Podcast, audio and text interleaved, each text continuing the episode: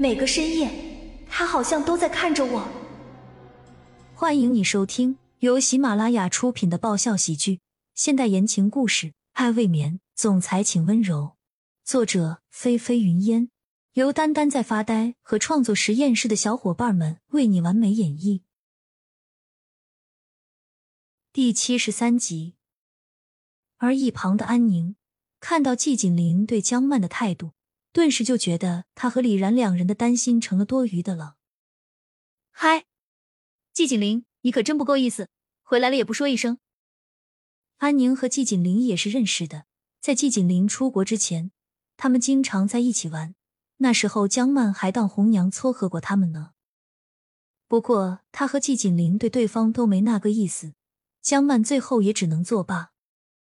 好久不见，这位是？季锦林点点头，随后打量的目光瞟向李然。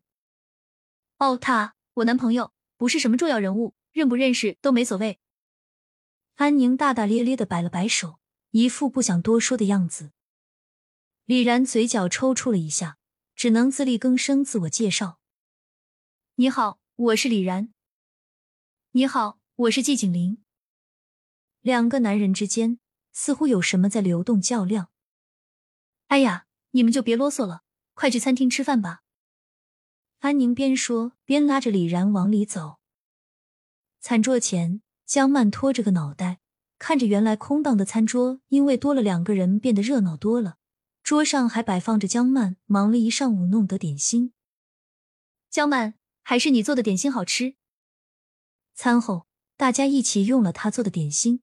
边吃着边夸赞着，而话说到了这里，李然没有再忍住。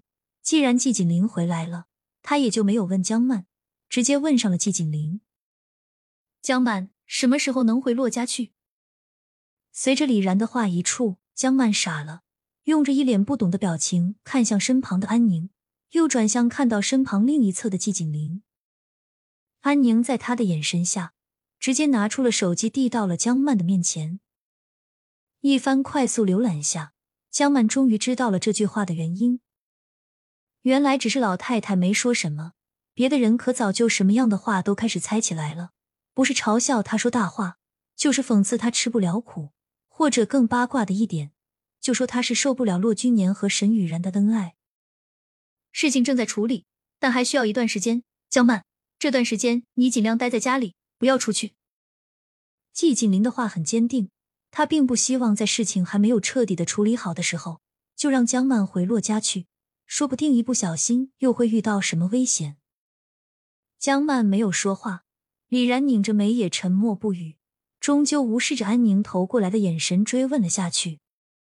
最终，江曼又将昨晚发生的事情来龙去脉讲了一遍给他们听，而季锦林因为要急着赶回公司，等待着将他们的疑惑弄清后，没有在家多做停留。